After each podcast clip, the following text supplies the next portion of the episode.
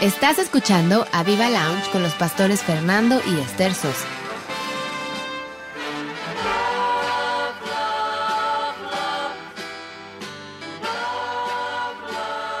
Dios es nuestro amparo y fortaleza, nuestro pronto auxilio en las tribulaciones. Por tanto, no temeremos, aunque la tierra sea removida y se traspasen los montes al corazón del mar, aunque bramen y se turben sus aguas y tiemblen los montes a causa de su braveza. Estad quietos y conoced que yo soy Dios.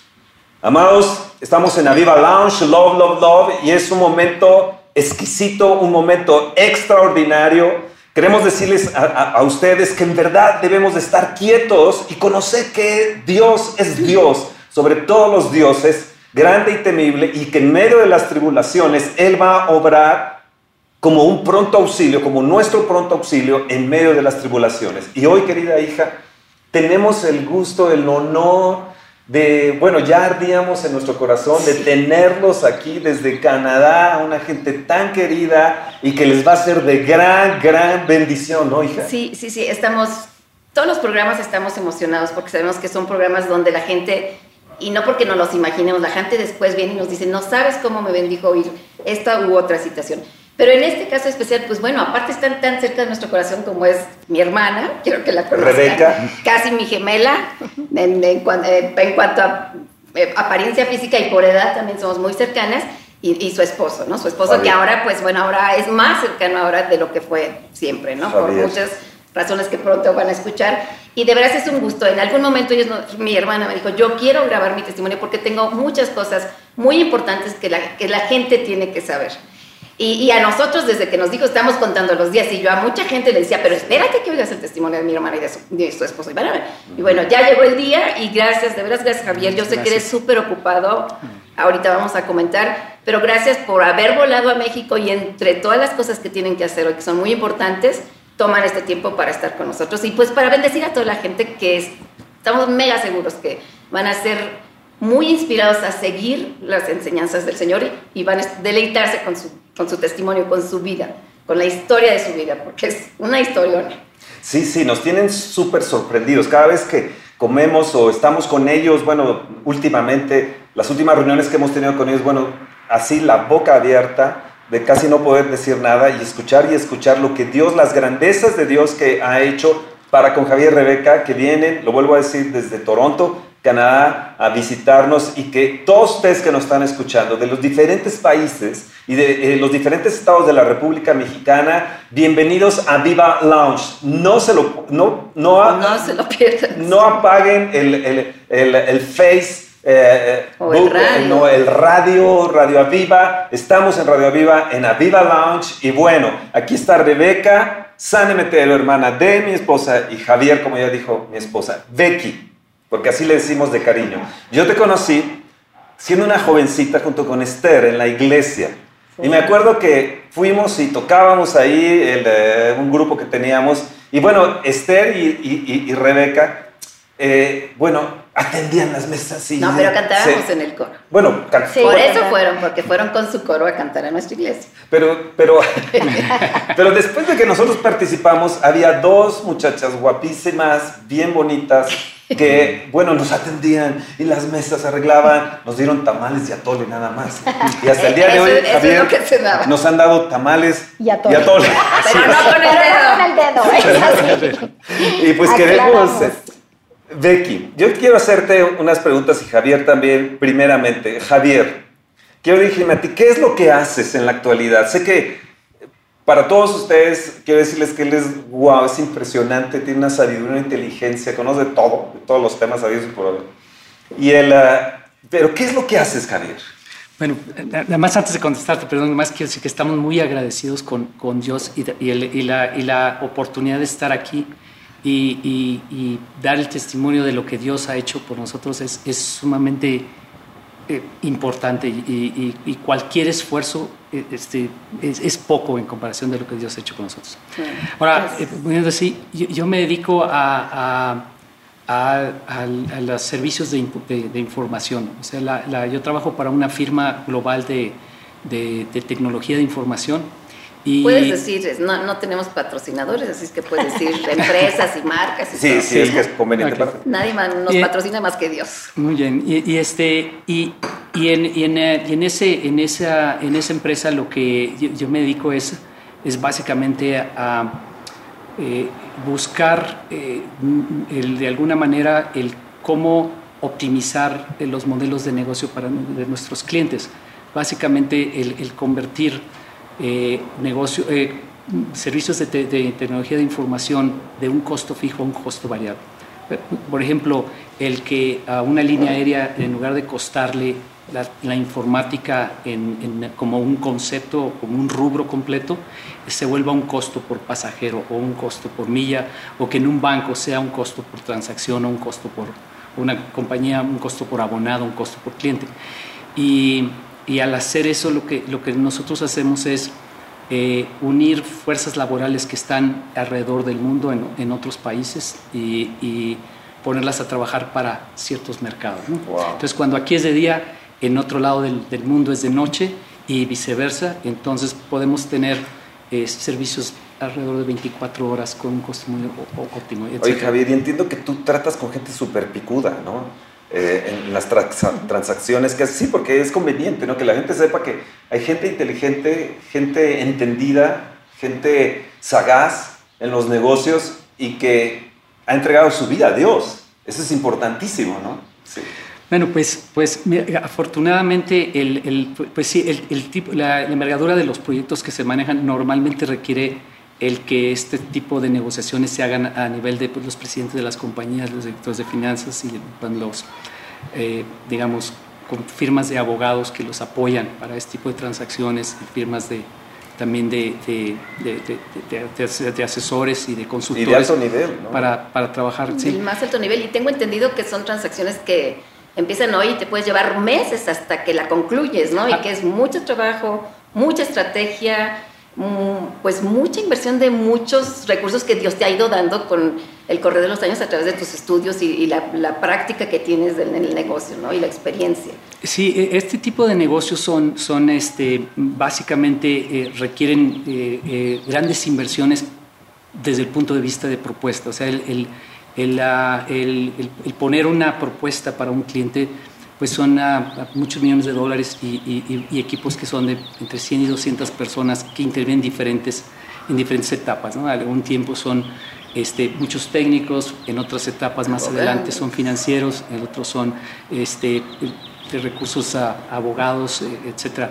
Y, y, bueno, el, cuando uno de esos proyectos se invierte tanto tiempo, tanto dinero, este, y se llega a perder un negocio de esta naturaleza, este, la, la, responsabilidad obviamente es, es, es, alta.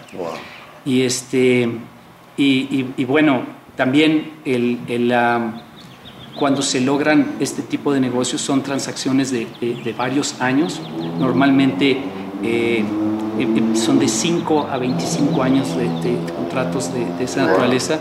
Y obviamente el, el, el ganarlos significa una gran entrada de, de, de, recursos en el, en el futuro y también cuando se pierde, este, perdemos una oportunidad muy grande, ¿no? Es en el rango de, de, de, cientos a, a, a, miles de millones de dólares. Es, es el, tipo de transacciones son... Y, y, por lo mismo, me imagino que la presión sobre ti debe ser tremenda, ¿no? Debe ser una presión de muchos meses y mucho tiempo y Digo, no me imagino yo eso. No, y además la presión el, el, de, de, de, eso, de tratar de varios meses y todo, que la responsabilidad sea por años, ya sea que ganes o pierdas, es impresionante. Bueno, hay otro tipo de presión que, que, que, es como una olla de presión que también han vivido. Y creo que su vida ha sido una vida de presión, ¿no? Una vida de, como una olla de presión que pues estuvo a punto tengo, tenemos entendido que estuvo a punto de, de reventar de, eh, de una manera impresionante, horrible, y que creemos que la gente que nos va a escuchar, que nos está escuchando y viendo, pues va a recibir una gran, gran bendición. Y, y, es importante, bueno, esto que Javier estaba diciendo, el ingeniero Zúñiga, Javier Zúñiga, porque hay mucha gente que se va a identificar con él en la responsabilidad, pero también se van a identificar en la olla de presión que había. Yo, yo quiero hacerte una pregunta, Becky. Nosotros nos conocimos eh, eh, siendo jovencitos, eh, amábamos a Dios, queríamos servir a Dios y, y bueno, tenías tú la enseñanza bíblica como Esther también la tenía. Y yo te voy a hacer una pregunta fuerte, si me lo permiten. Si no la quieren contestar, no la contesten. No, adelante, adelante. ¿Crees que el casarte en yugo desigual fue parte de este tipo de vida o depresión que tuviste, que en un momento más vamos a escuchar? Sí, yo creo que definitivamente sí. Eh, hay un punto que eh, yo creo que sí fuimos instruidos, tuvimos mucha instrucción desde niños, estuvimos muy este, expuestos a la palabra, conocimos mucho, pero llegamos a una etapa en que la universidad, la vida social y demás nos hizo creer muchas cosas del mundo.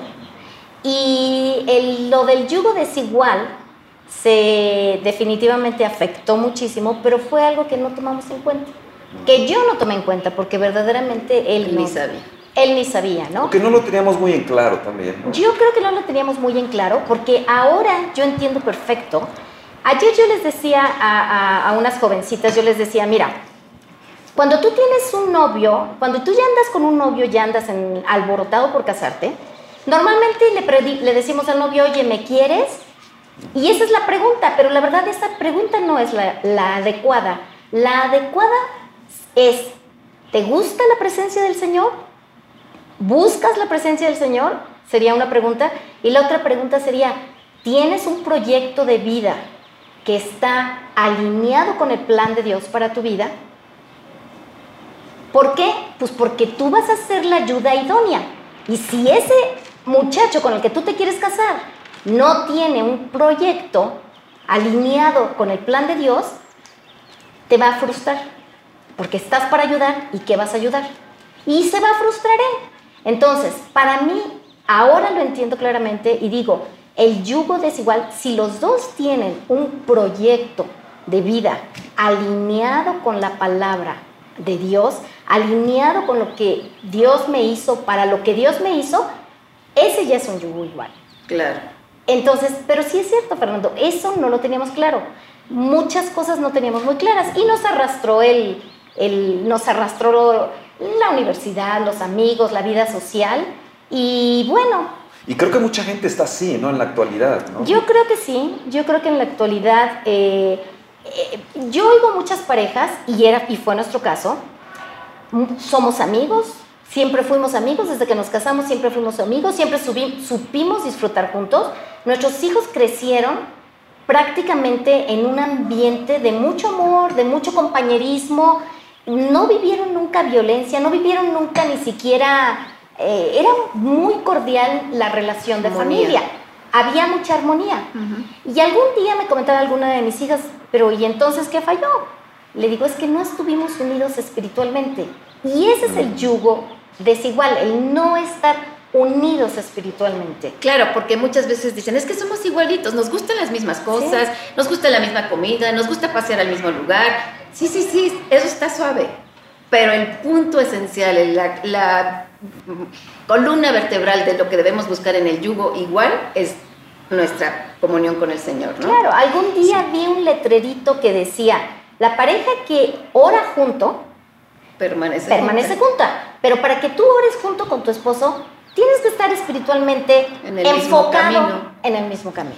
Yo, yo nada más añadiría un poquitito y algo. Yo ya lo he comentado y quiero que sea rápido y no sé qué tan rápido puede hacer este programa, pero hija, no es ni siquiera, no creo ni siquiera que es que nos enredamos y nos dejamos deslumbrar por la universidad y, de, universidad y todo. Yo creo y no es para menospreciar en ningún momento la enseñanza que recibimos de chiquitas, que fue valiosísima, muy valiosa, pero creo que eh, de chiquitas crecimos con mucha información, pero yo tengo mis dudas, más bien en mi caso no tengo mis dudas, sé que nunca fue algo que nació en mi corazón. Yo llegué a los 19 años y no había hecho a Cristo el Señor y el Salvador de mi vida. Sabía la metodología, sabía los pasos, sabía todo, pero yo personalmente no lo había hecho.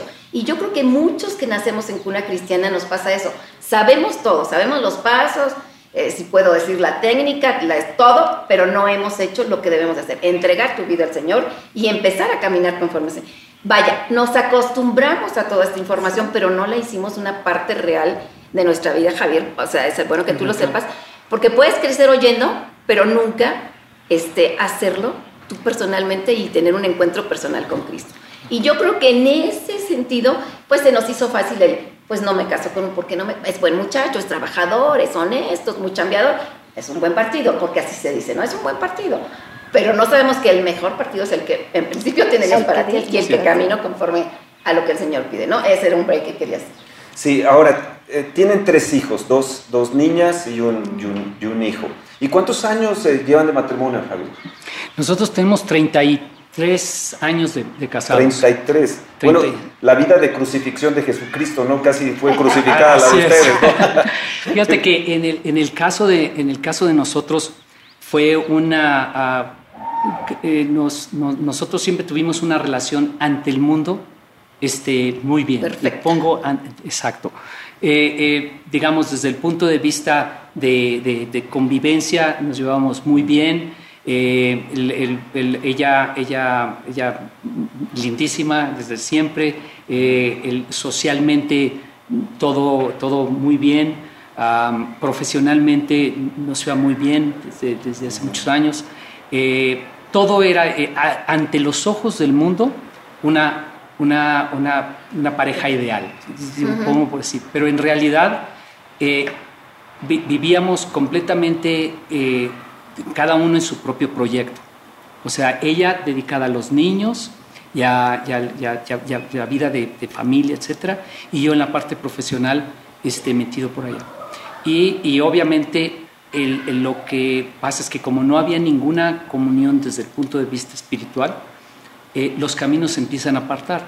Porque lo que uno considera íntegro no es, cuando uno está en, en, la, en la palabra, realmente no existe un concepto universal de lo que es íntegro. Yo me considero una persona muy íntegra y, y, digamos que profesionalmente me puedo calificar así. En realidad, desde un punto de vista eh, espiritual, desde el un punto de vista de familia y un punto de vista moral, yo no era íntegro. Y, pero el enemigo es tan sutil que uno lo lleva eh, eh, a ir tergiversando lo que está correcto y lo que es incorrecto, lo que está bien y lo que está mal.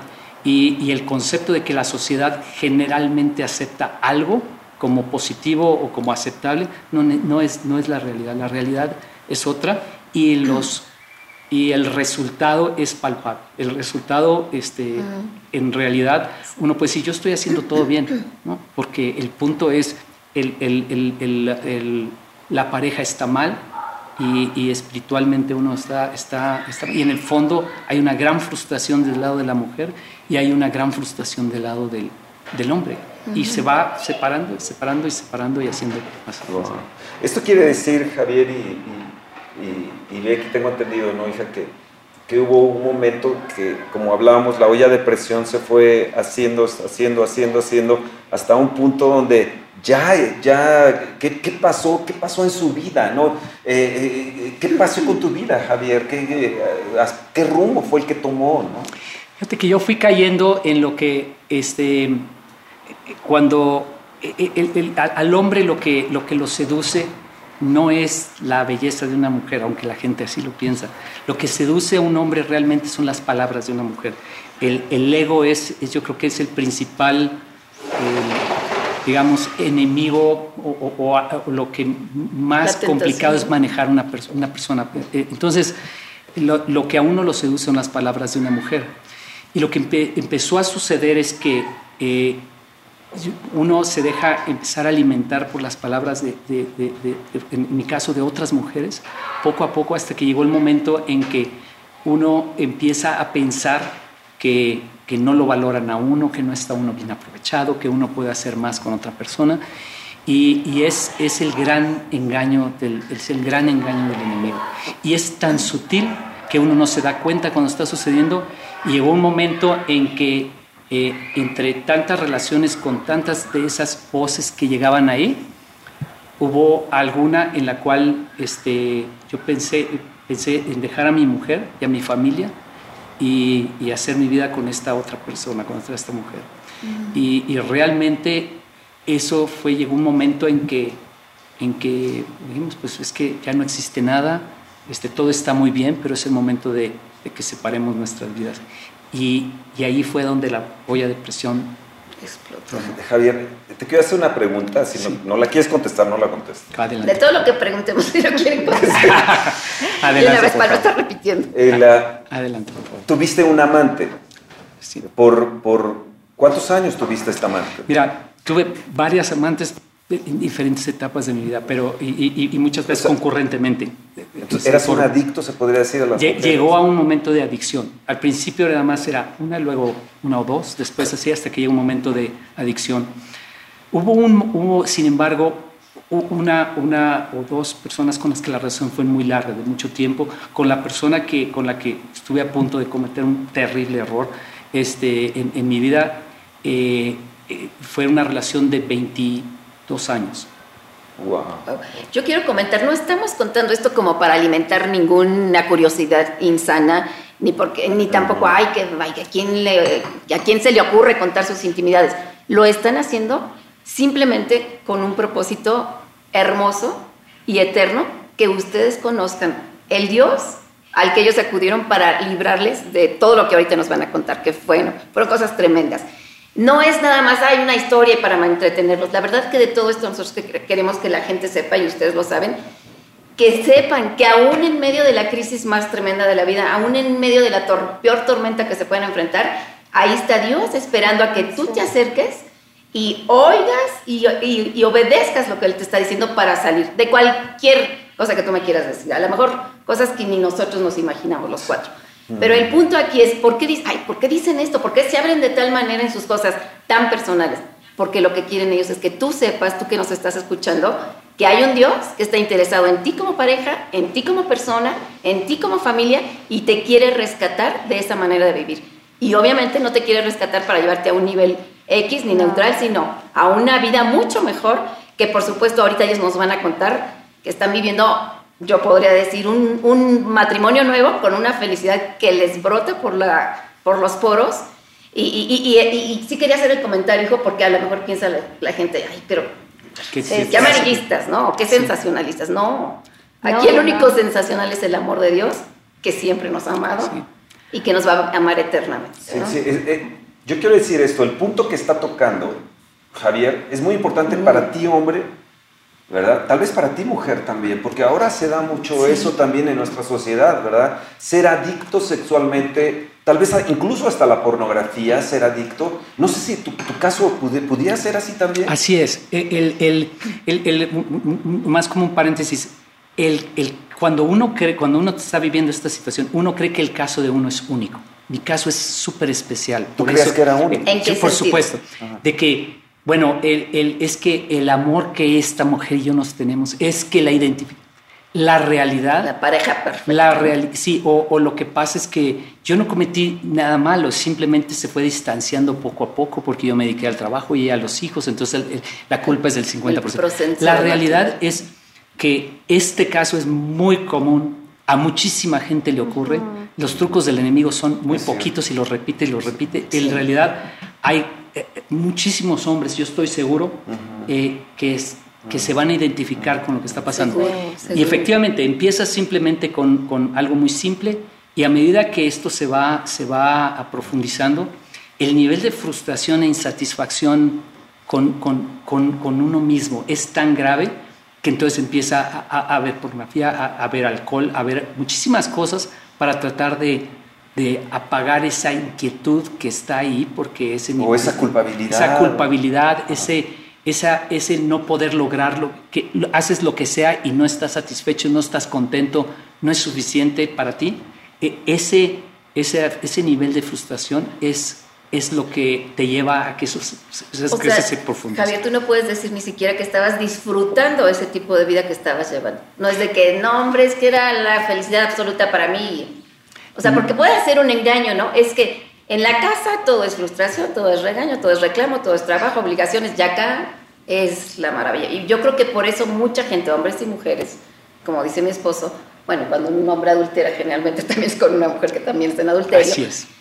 No es que acá esta es la pareja perfecta, esta es la mujer perfecta, con ella no hay problemas, con ella no hay reclamos, es creo que uno de los grandes engaños, como dices, y es donde se van ciegos como voy al matadero Y cuando que pasa un tiempo y se van a dar cuenta que es una relación entre un hombre y una mujer que es conflictiva, porque los humanos somos conflictivos, y van a caer eventualmente en lo mismo que de lo que aparentemente están huyendo. Entonces, no eras feliz. No, y, el, y el, nivel de, de, desencanto en la segunda relación es mucho más rápido que lo, otro. O sea, claro, porque vas buscando una perfección que no hay. Que, no existe. Y, la, otra cosa que es, que es muy importante es ese engaño, y es donde hablo de lo que es verdad, lo que, lo que es correcto y lo que no es correcto. Llega el momento en que dice uno, bueno, cometimos un, algo que estaba mal, de empezar en adulterio al principio, pero después, como ya es un amor muy puro y como ya, etcétera, etcétera, entonces ahora no estamos haciendo las cosas mal, lo único que queremos es corregirlas oficialmente. Eso es un engaño terrible, porque lo que está bien, está bien, lo que está mal, está mal. Y cuando uno está actuando mal, adentro de, nosotros mismos, algo te está diciendo, bueno, ahora sabemos que es, que es quien te está diciendo el Espíritu Santo, es, estás mal y, no puede uno estar, nunca está contento uno, nunca está satisfecho. Y, Como dice la Biblia, hasta tu propia conciencia te habla, ¿no? O sea, Dios nos puso la conciencia, por más alejado o desconocido que seas de, no, no tú de Dios, no que Dios te desconozca, pero por más desconocimiento que tengas de Dios, como dices, había algo ahí que sabías que estaba mal y esa es la conciencia que Dios nos ha puesto, ¿no? Sí. Sí, es increíble. Ustedes que están escuchando y están viendo esto, en estos momentos van a estar escuchando y vamos a, ir eh, profundizando más esto porque esta es la historia de una transformación, porque creemos en transformaciones que Dios hace cuando se decide uno a creer, cuando uno se decide a pelear por el pacto matrimonial, cuando, cuando todo parece imposible, la tierra removida como leímos, cuando todo está de cabeza. Y de repente uno se agarra de Dios. Y esta es la historia, una historia real, una historia que a ti te va a cambiar, hombre, que tal vez estés metido en pornografía, que tal vez estés eh, a punto de caer ya, a punto de explotar en esas pasiones con la secretaria, con la vecina, con la amiga, con, la persona del trabajo. Y que tal vez estás en adicciones de alcoholismo y de pornografía. Javier, tengo entendido que estuviste en alcoholismo. ¿Cuánto tiempo estuviste metido en alcoholismo?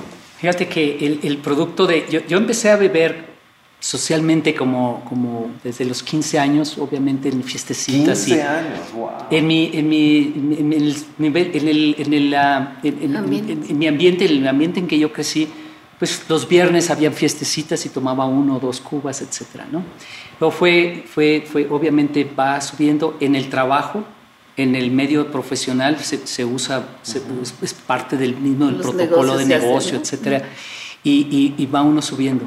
Llega un momento en que, en que te empiezas a aficionar el alcohol, luego nada más es para relajarte o, simplemente para, para, poder platicar y dice uno, bueno, un poco de vino en la, de la mesa todos los días no importa, es parte de...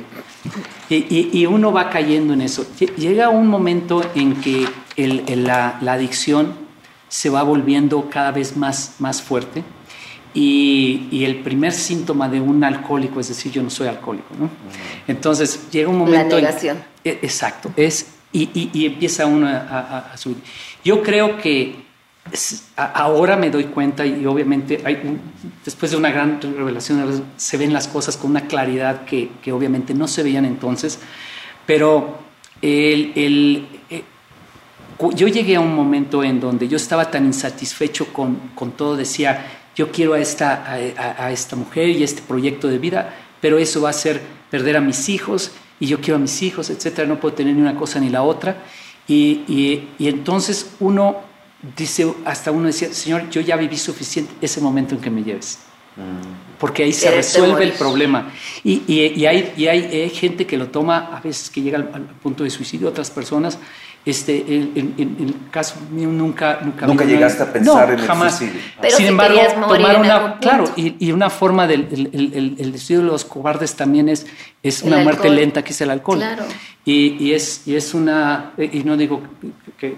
o sea, es, es una cobardía. A fin de cuentas, el no enfrentar la situación y, y, y, resolver... Porque la verdad es que no tiene solución en el mundo natural la única solución eh, está en el Señor, como después nosotros vimos. Wow.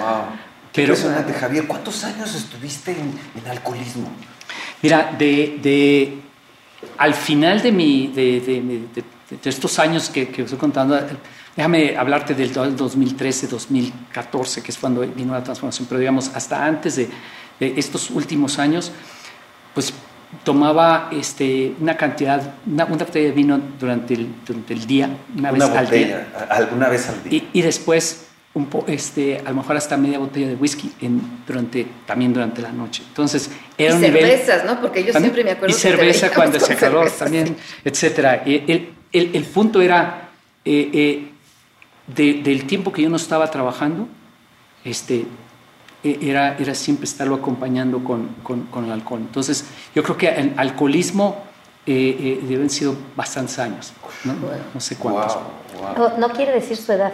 No, quiero decir mi edad. Eh, después ustedes van a escuchar, pero Dios le sanó a él prácticamente de su hígado. Y esto, bueno, lo van a escuchar. Así que no se pierdan, no, no, no, no se me muevan, no, ni le cambien de canal. No eh, no pestañeen, ¿no? El, porque esta es una historia, miren, mi esposa yo creo, hija, no hemos escuchado una historia como la de ellos. En un momento más van a escuchar la parte de, de, Becky, de Rebeca San Emeterio, que es impresionante, el, eh, la fe, la vida, el cómo, cómo, cómo llegar a creer en el Señor a una transformación de ella y luego de, de, de, su casa, de su esposo.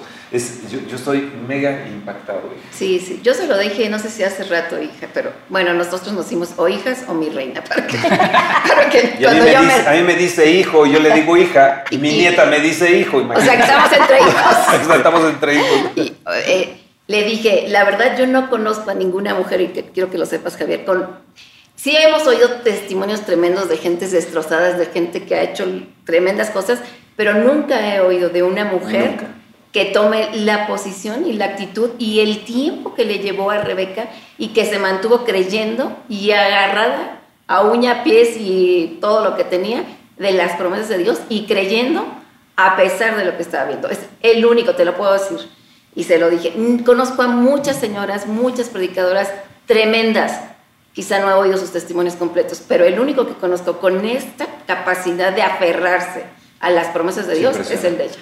Y me enorgullece tremendamente y un orgullo santo que sea mi hermana, ¿no? Porque finalmente, hija de veras, este, ayer... Ahora sí te aprecio como cuñada. Ahora sí te quiero. Para la gloria Ahora sí te quiero. Yo le comentaba, yo le comentaba el otro día que cuando nos platicó su, su testimonio con, con, con, las señoras en la iglesia, eh, muchas de las cosas yo ya las sabía por, por boca de los dos, ¿no?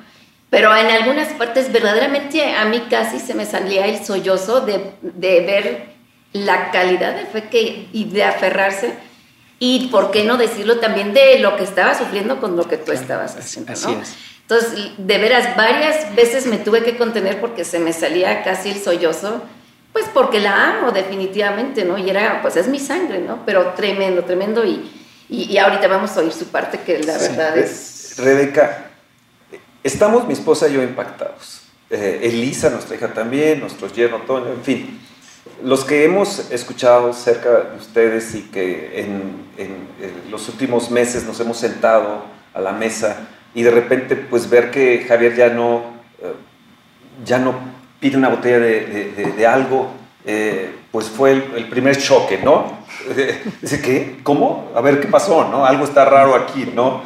Y el, ah, luego, bueno, la historia de que nos cuentan que está en el hospital, está tanto tiempo ahí, y bueno, que la van a contar eh, en un momento.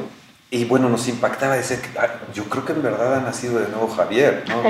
Pero lo que nos impactó, y quiero que ustedes escuchen también, estás casada con un hombre que está en pornografía, que tiene amaciatos, una vida de de mujeres durante mucho tiempo, eh, con una persona que él, él pensaba que era la, la, que debería de ser.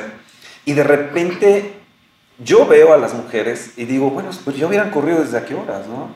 Ya, ya, hubieran dicho, ¿sabes qué? Ahí nos vemos y, este, y, y adiós, ¿no? Y sin embargo, enséñanos, Becky, ¿cómo fue?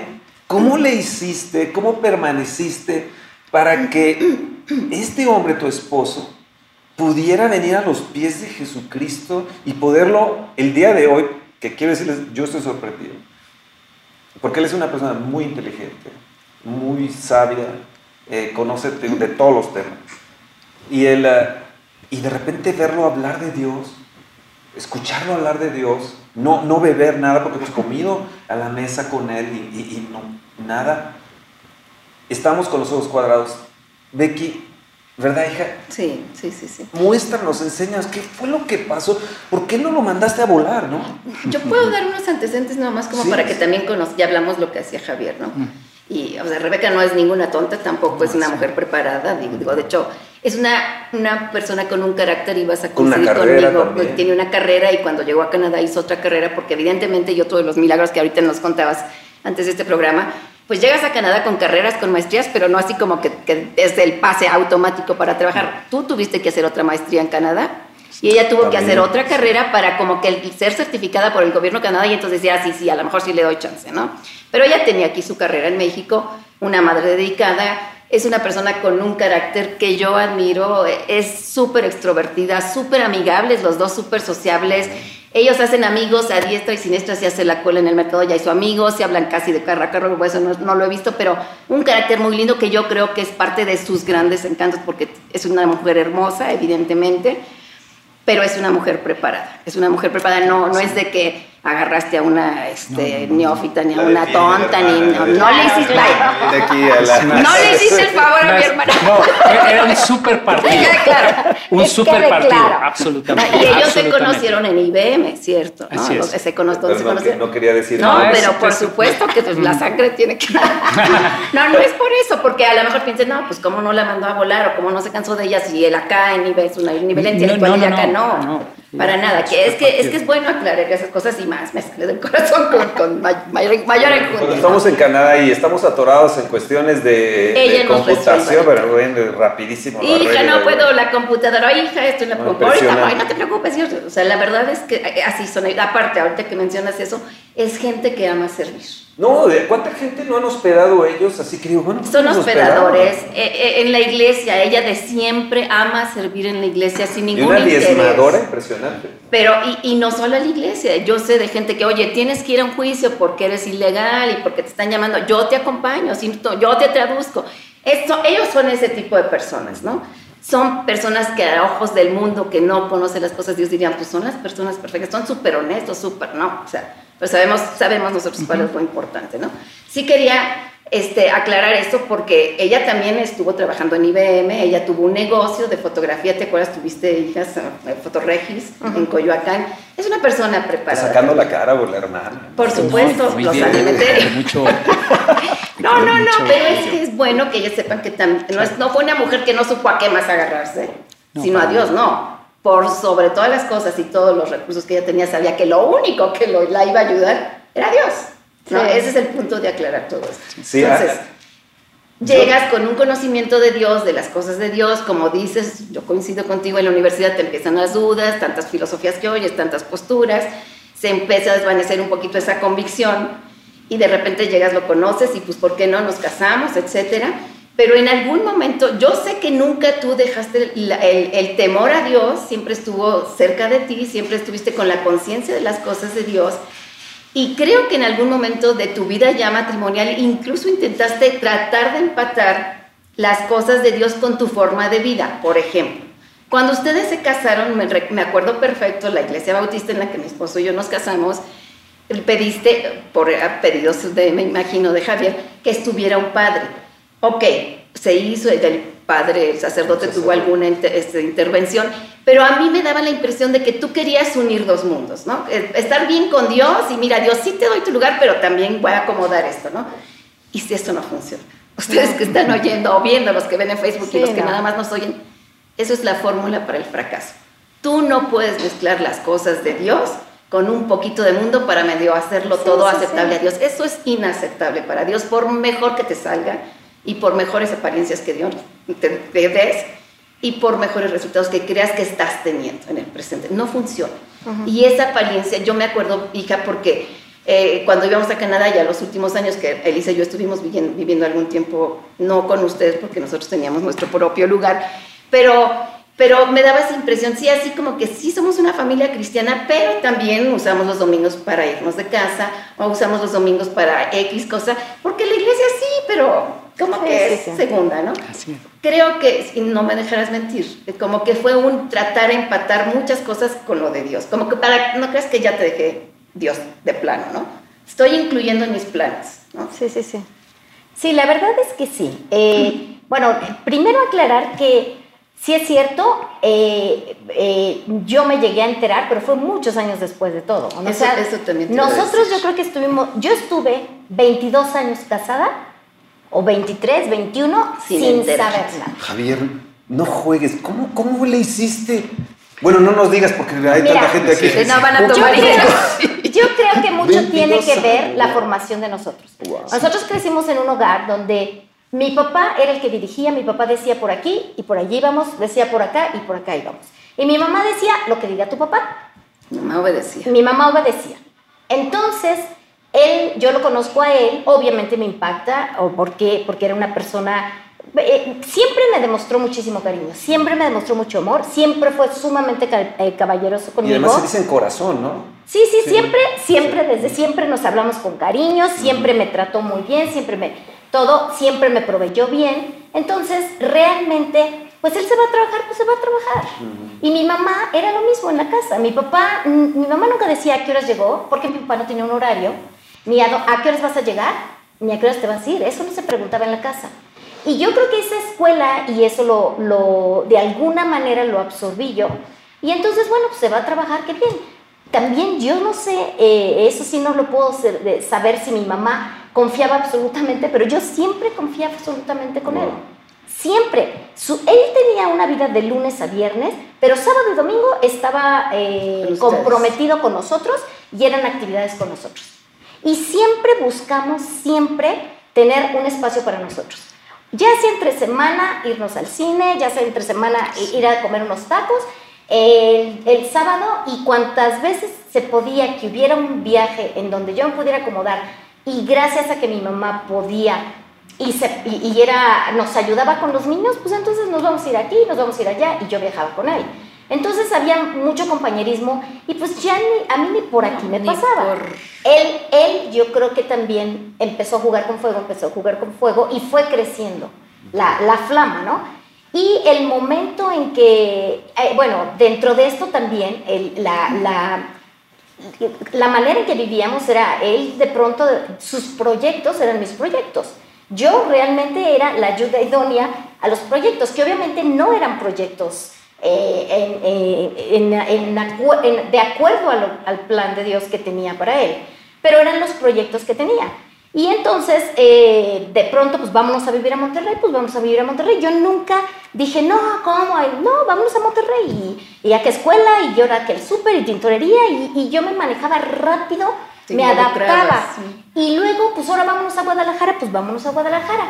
Y, lo, y sí es cierto lo que dice Esther, eh, rápido hacíamos amigos, rápido ya había parejas, y parejas pues obviamente de nuestra edad, con los niños de nuestra edad, y al rato yo ya estaba con las señoras interactuando y con los niños, y los fines de semana con parejas y entonces pues todo era de veras muy, muy, muy agradable, muy amable la situación y todo.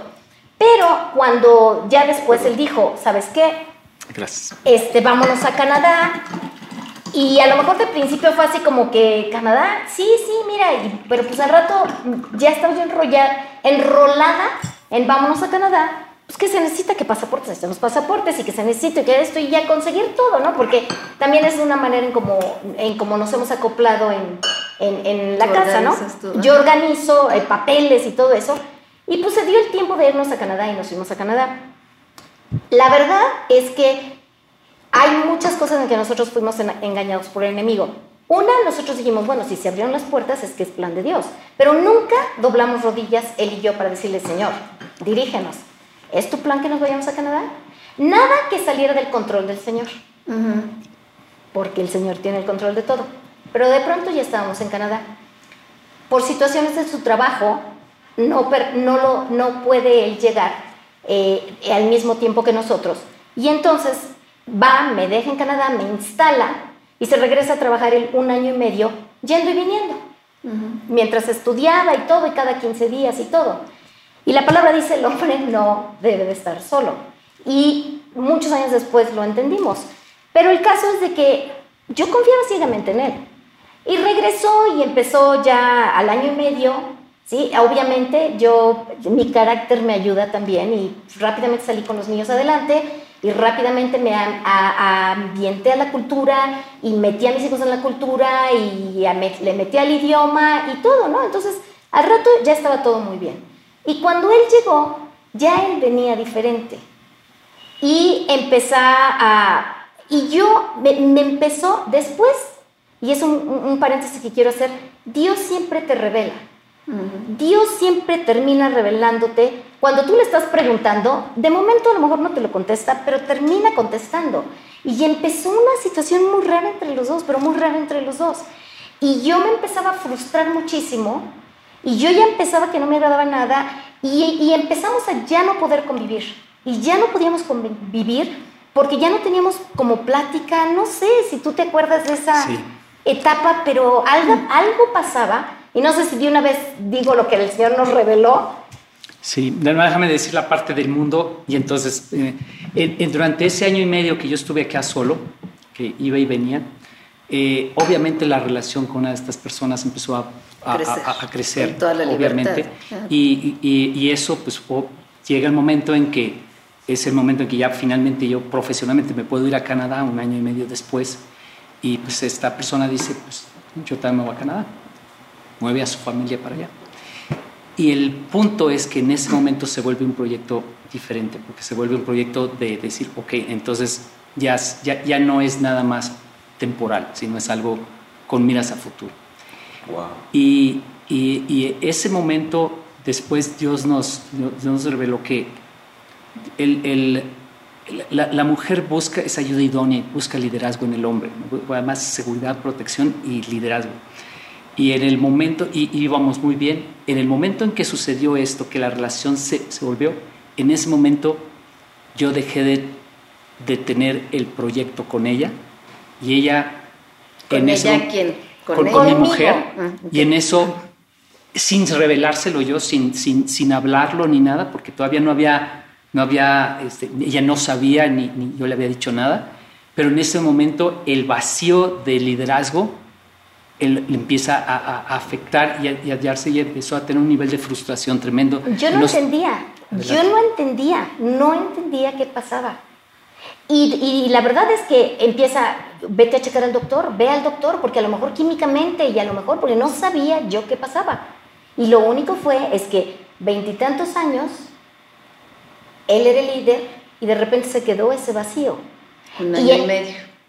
no, se, se, quedó cuando él llegó a Canadá. Y empezaron Y empezó a, a enfocarse hacia, en una palabra, se bajó de mi barco para subirse a otro barco. Y se empezó a enfocar en otro proyecto de vida, a, querer poner otro proyecto de vida. Y entonces, eh, esto yo creo que es en el ámbito, a lo mejor hasta espiritual, que se acaba ese liderazgo, ¿sí? O, algo pasó, algo pasó. Pero este... Porque eh, eh, es que es, es, algo, es algo difícil de entender, pero, pero la realidad es que la, exteriormente todo estaba bien, la relación era igual, aparente todo estaba bien, sin embargo ella empezó a, sentirse frustrada, ya no estar contenta, yo ya no estoy a gusto, etc. ¿Había que un nivel de frustración, depresión habría? No, era nada más como frustración, como que nada me tenía contenta. Nada te llenaba. ¿Intuías algo? ¿Mande? ¿Intuías algo? Ahora entiendo que yo intuía algo y era eso, la falta de liderazgo. Mm. ¿Qué es? algo, ¿qué te pasa? Porque todo está bien. y yo pensaba, ya no puedes estar contenta. Aparentemente no había cambios. Pero bueno, después también entendí claramente, yo lo había hecho él un Dios. Si él decía para acá, yo me iba para acá, si iba para acá, ya, si se frenaba, me frenaba. Y de repente ya ni él decía para acá, ni para acá, ni se frenaba. Y de repente yo estaba a la deriva. Y en no me en algún punto, una ocasión me dijiste, yo lo había puesto en un pedestal. Lo puse en un pedestal, claro. Para mí era se volvió mi Dios se volvió mi Dios. Cosa. Y sí, sí, o sea, error fatal, ¿no? Y de, y de pronto este, se empieza a poner cada vez más hostil la situación, más hostil, más hostil. Y obviamente, y yo me acuerdo perfectamente bien que era, yo no podía estar, no podía manejar esa hostilidad Y entonces de repente decía el sábado, oye, pues vamos aquí. Le decía yo, no, vete tú. Decía, vamos a pescar. No, vete tú. Porque ya era un grado de hostilidad. Yo ya, algo pasaba que ya no me hostilidad no es que hubiera hostilidad entre nosotros. No, no de pleito, eh, eh, nada más no. Ella empezó a no... A no podía estar yo cerca de él. No, puede, algo pasaba, algo pasaba. Entonces... Todavía no te acercabas a Dios en ese momento. No, no, no, no, no. Eh, eh, después, eh, hasta que él llega a un momento en que él me dice, ¿sabes qué? Necesito pensar las cosas. Y yo, pero rápido le dije, sí, está bien. Dice, ¿me voy? Sí, está bien.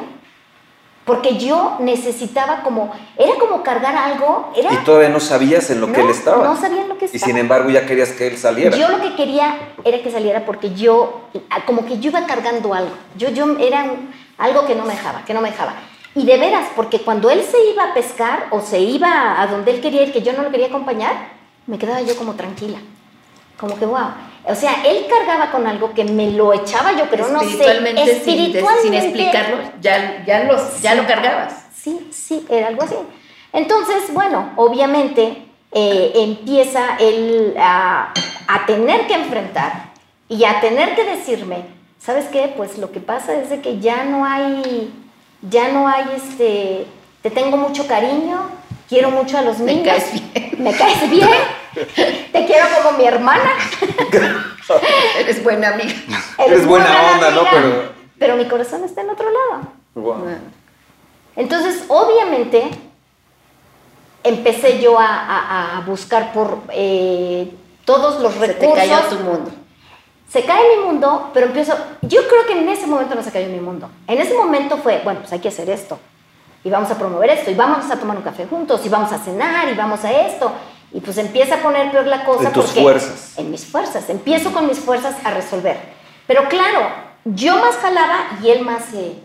sí, o sea, eh, sí, se jalaba más. Y yo más trataba y él más. Entonces, de, eh, de plano empezaba, le dije, pues vamos con un psicólogo, pues vamos con un psicólogo. Entonces fuimos con un psicólogo. Estuvimos, estuvimos como 8 o 10 meses con, eh, con el psicólogo, ¿sí? O pedí yo quién era un psicólogo cristiano y demás, y fue, fuimos 10, como 10 meses fuimos con ese psicólogo. Y la verdad, e, Él era, psicólogo y era, era, consejero de la iglesia. O sea, era... Y la verdad, yo te puedo decir dos cosas que pasaron. Una, nos definió lo que había pasado en el sentido de decir, bueno, cada uno agarró por su lado, el tiempo, la familiaridad, etcétera, etcétera. Y nos dio algunas cosas para hacer, para hacer las cosas. Entonces, eh, sonaba, cuando salimos de ahí yo decía, wow, sí, esto es lo que hay que hacer. Por ejemplo, para, para dar ejemplos, decía, tienen que empezar a hablar toda la situación. La verdad es que para él, él dijo, ya eso se acabó, y cada vez que llegábamos, el psicólogo le decía, Javier, cero contacto. Y Javier decía, cero contacto. Y entonces decía, hay que empezar a, este, ¿cómo se llama? A restablecer la seguridad, que yo, que yo volviera a confiar en él. Y decía, platiquen. Vamos a poner que platiquen media hora nada más y vamos a poner un horario. Entonces, en esos 40 minutos, en esos 30 minutos, decía, tú Rebeca, puedes preguntarle todo lo que quieras a Javier. Tú Javier le vas a contestar honestamente todo lo que te pregunte Rebeca. Rebeca, no puedes preguntar nada en el ámbito sexual. Javier, no tienes que contestar nada en el ámbito sexual. Todo el demás temas se vale. Y entonces decían, wow, wow, llegábamos. Y ya eran las 4 de la tarde. A las 4 de la tarde, con la primera pregunta, no la primera pregunta, con la primera respuesta, explotaba yo. Y de ahí hasta el otro día a las 4 de la tarde era una hostilidad tremenda. Entonces él era empezar a sufrir, ay, ya van a dar las cuatro, ya van a dar las cuatro. la hora de la tortura. Sí. sí, Entonces no se, no se pudo mantener es, esa situación así. También me decía, ¿sabes qué? ¿Cómo lo conquistaste tú? Vuelve a eso. Vuelve, eh, preparen cenas ricas, siéntense, pongan unas velas, preparen una cena, platiquen. ¿Sí? Y yo salía de ahí y decía, uy, sí, y le voy a preparar esto y esto. Y de repente ¿Me acordaba yo de algo o algo? decía, no, ¿qué le pasa? Y tú todavía sin saber que estaba no, ya, No, ya sabía. Por eso ya, sabía que estaba... Ya, en ese momento... Ya, me había dicho que su corazón... Yo ya le había dicho que mi corazón estaba, con otra persona. ya, ya, ya. En otra persona. Estaba perdido. Pues, sí. Entonces. Si en ese momento Rebeca se da cuenta. Le dice Javier. Porque yo no me di cuenta cuando dijeron eso. Por eso quiero mencionarlo. Se da cuenta de que Javier tiene una vida con otra persona, ¿verdad? Que su corazón está con otra persona. Y, para aclarar, y, usted no pierda el hilo, por favor, porque yo lo pierdo muy fácil. sí, entonces, obviamente, obviamente, probablemente gasté dos años, o gasté yo, porque realmente yo era la que quería que... Y además pagaban al, terapeuta, ¿no? Claro. Yo era la que quería que las cosas se, yo yo lo que quería era que mi esposo se transformara, que mi esposo Pero A tu forma, a tu manera, a tu inteligencia. A lo que, yo creía que estábamos Debería de ser. No, a lo que habíamos vivido antes. O sea, en mi ignorancia, dicen que el que nada debe, nada teme. O como dice, no, ojos que no ven, corazón que, no, siente. Entonces yo quería regresar a esa etapa. Para mí esa era la etapa que yo la veía perfecta. Entonces yo lo que quería era regresar a eso. Entonces, em, empezamos con nuestras fuerzas, yo, básicamente yo, y una cosa y falla, y otra cosa y falla, y otra cosa y falla, y yo cada vez tratándolo de agarrar más y él cada vez huyendo más. Alejándose más. Alejándose más. Hasta que llega un momento en que se vuelve muy difícil la situación, pero muy, muy difícil, y él se va de la casa. Tiempo. Ay, perdón, aparte que ya me golpeé. Este, ¿Cómo vamos de tiempo? Hacemos un break. Eh, dinos, para que la gente también no se trasnoche y no pierda el hilo del programa. Yo, yo creo que vamos a hacer un break, Becky y Javier.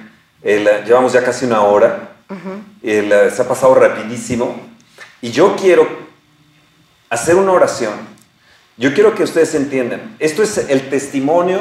El principio del testimonio. El principio de un testimonio cañosísimo Quiero que ustedes entiendan también esto, que es de un matrimonio, de una vida transformada, de, de enfrentar eh, adicciones, de enfrentar eh, problemas dentro del matrimonio, pero a la vez eh, ya oímos, ¿verdad? Pornografía, oímos adulterio por años, el alcoholismo. Tal vez usted esté pasando lo mismo, esté pasando tal vez en alcoholismo, tal vez usted esté en pornografía, tal vez usted esté queriendo satisfacerse incluso sexualmente con su pareja viendo pornografía.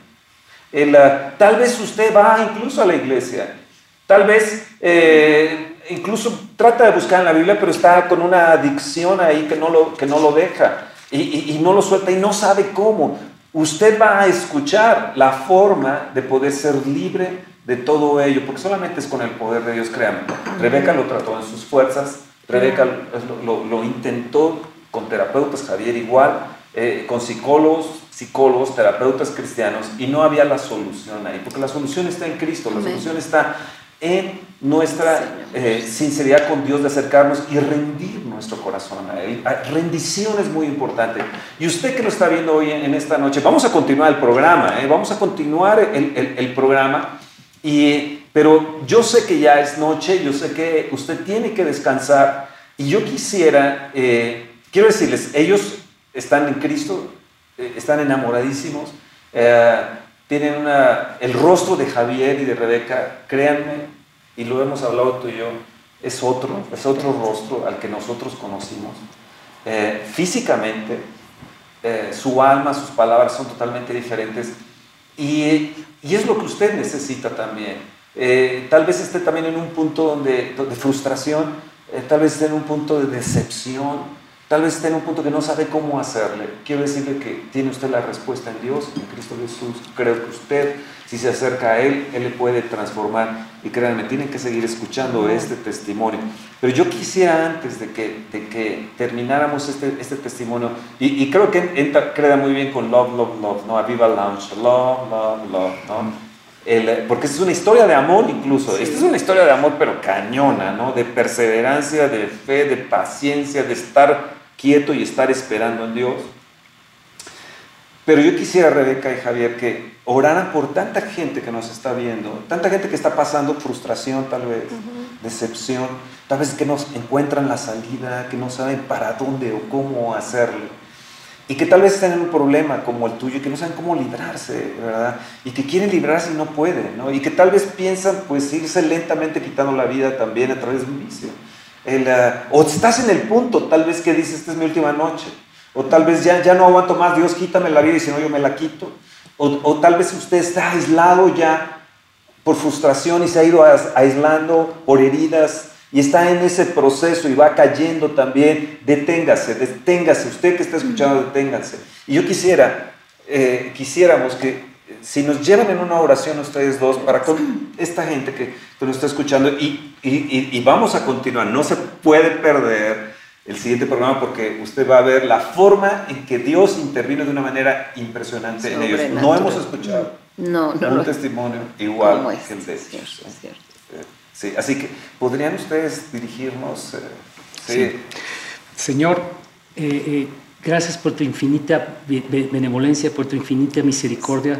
Señor, gracias porque tú, a pesar de todas las necesidades y todas las, todas las, de, todas las cosas malas y vergonzosas que uno, que uno ha hecho, Señor, para ti nos amas y estás dispuesto a cambiarnos y transformarnos para una vida rica y, de gozo e, eterno, con solamente nosotros estar dispuestos a obedecer y decir, Señor, lo dejo contigo. Amén. Amén. Padre, queremos pedirte en este momento por todas las personas que tú ya sabes, Señor, porque tú sabes todas las cosas que nos están viendo, que nos verán. Tú sabes hasta dónde va a tener alcance este testimonio, esta eh, esta grabación de este testimonio, Padre. Y yo te pido, Señor, que Espíritu Santo, tú hables a sus corazones. Espíritu Santo, tú convences, nosotros vamos a decir lo que tú hiciste, nosotros vamos a proclamar que eres un Dios vivo, nosotros vamos a proclamar que eres un Dios sobrenatural y que quieres extender tu reino a través de nosotros y que quieres que tu reino esté en nuestras vidas. Señor, pero tú, Espíritu Santo, eres el que convence. Tú, Espíritu Santo, eres el que das la revelación a cada corazón, Señor. Y yo te pido en este momento que todas esas personas que tú sabes que están pasando por circunstancias que ya los han llevado a, sentirse desesperanzados y a sentirse con, eh, sin ninguna ah, ah, esperanza de, salir, Señor, que tú les digas que, que hay, hay una esperanza, hay una esperanza y es Jesucristo. hay una victoria que ya está ganada. Señor, yo te pido que les dé sabiduría para buscarte, para buscar dirección tuya, Señor, pero sobre todo revélate a sus vidas, revélate a sus vidas. y en el nombre de Jesús oramos y te damos toda la honra, toda la gloria y todo el honor porque solo tú la mereces. En el nombre de Jesús. Amén. Amén pues como dices, hijo, no se pierdan el próximo programa y, y duérmanse. Yo quiero que esta noche se van a dormir porque pues, en realidad son las 10 de la noche para en México, por lo menos en Canadá es más tarde. Las 11 de la noche. Váyanse durmiendo, sabiendo, teniendo la certeza en su corazón que para Dios no hay pecado más grande, por mayor que sea, que no pueda perdonar. Y no hay vida más desastrosa que no pueda transformar. Aquí tenemos un ejemplo. Y bueno, buenas noches, descansen, gracias. Vamos a continuar en un programa siguiente. Gracias por escucharnos. Gracias, Becky y Javier. Love, que Dios les bendiga y ahora sí, más que nunca, love, love, love. Hasta la próxima. Estás escuchando a Viva Lounge con los pastores Fernando y Esther Sosa. Les invitamos a que nos escriban, estamos en Facebook como Radio Viva México, estamos en Twitter como arroba Radio Viva MX y estamos en el correo electrónico radiovivamexico arroba gmail.com. Nosotros pasaremos sus mensajes a los pastores Fernando y Esther Sosa. Gracias por escuchar a Viva Lounge. Gracias a todas las personas que han hecho donaciones a Radio Viva México, Ministerio de los Pastores Fernando y Esther Sosa a través de PayPal. Si tú quieres donar y no sabes cómo, te invitamos a que lo hagas a través de la app en la sección Donar. También en www.avivamexico.com en Donaciones, donde encontrarás la cuenta de PayPal, el sistema más seguro de pagos en línea con tarjeta de crédito o débito. Gracias por sembrar en este ministerio que sin duda es buena tierra. Que Dios te bendiga y te haga mil veces más. Gracias.